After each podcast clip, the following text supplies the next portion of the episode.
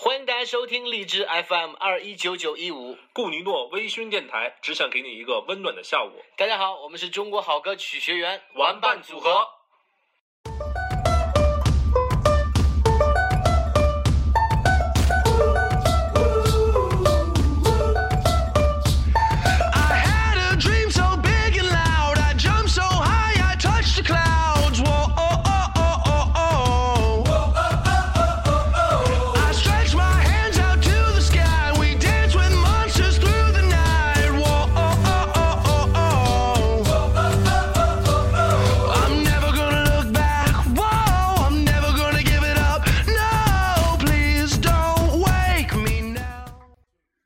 各位好，这里是荔枝 FM 二幺九九幺五，我是主播萌萌，欢迎各位继续回到这里。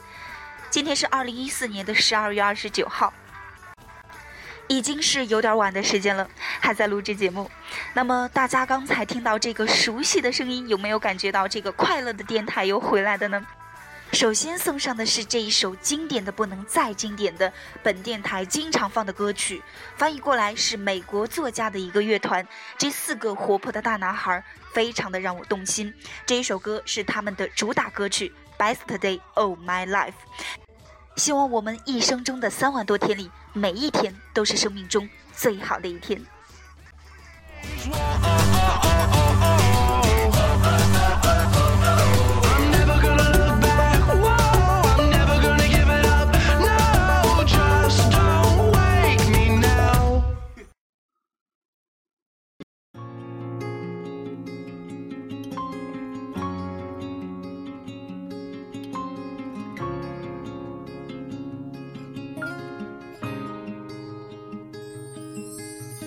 ？Put your makeup on, get your nails done, curl your hair, run the extra mile, keep it slim so they like you.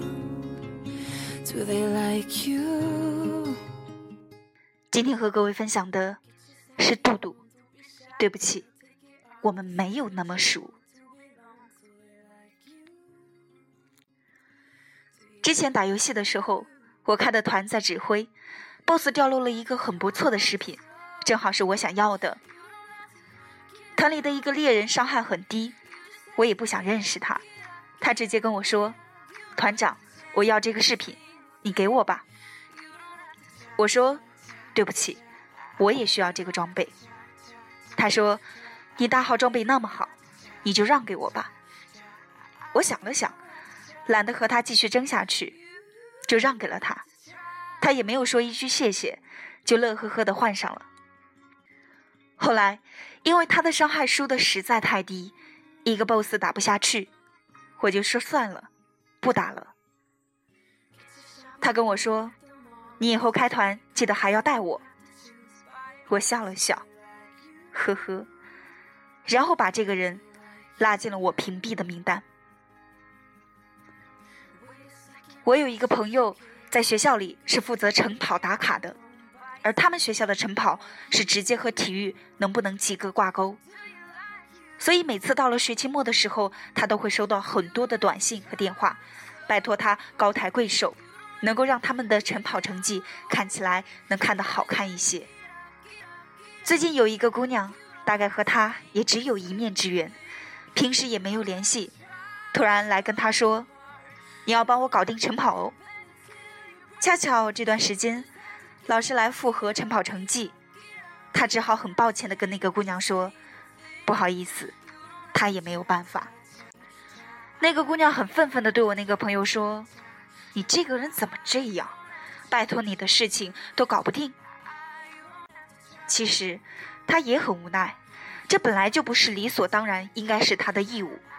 再说，他们根本就不熟，从交情到道义，他都没有做错。前不久，一个姑娘打电话给我的时候，说到他们分组做作业，她和她的室友还有她的男朋友一组，正好班里有个男生和她男朋友是隔壁寝室的。就来跟她男朋友说也要加入他们的小组。她男朋友人挺好，就同意了。结果老师规定每个小组的人数不能超过四个人，而他们那个小组正好五人。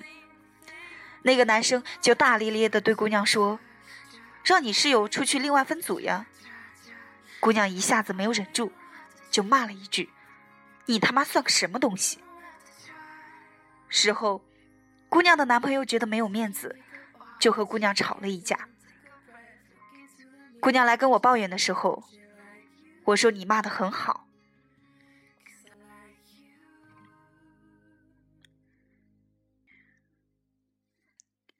之前，在网上，一个做菜做得很好的男神，把自己拍的食品照片和食谱做成明信片出售。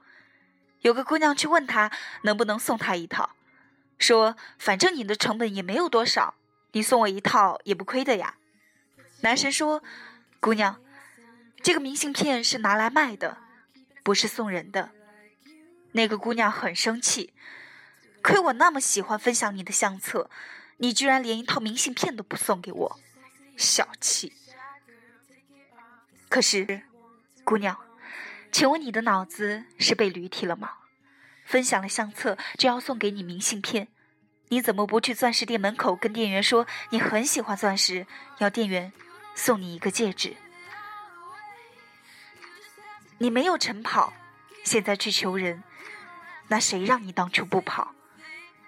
你自己该做的事情没有做好，还觉得自己一点都没有错。你没有分组，现在可能要出局，那你为什么不想想别的组不肯带你？是不是你做人真的有问题？你伤害输的太低，不是你要求别人给你装备的理由。为什么不想着提升自己的意识和手法？你去抱怨，你去谩骂。你去要求一些非分的东西之前，你能不能先想想，你何德又何能？其实，在别人来麻烦我的时候，我想很多人都和我一样，在可以帮忙的情况下，都尽量会帮忙。包括我的那个朋友，那个打电话给我的姑娘，其实平时都是很热心的一个人。我们想要的并不是什么太多的回报。但是我们希望听到的，是一句谢谢，是一点被尊重的感觉。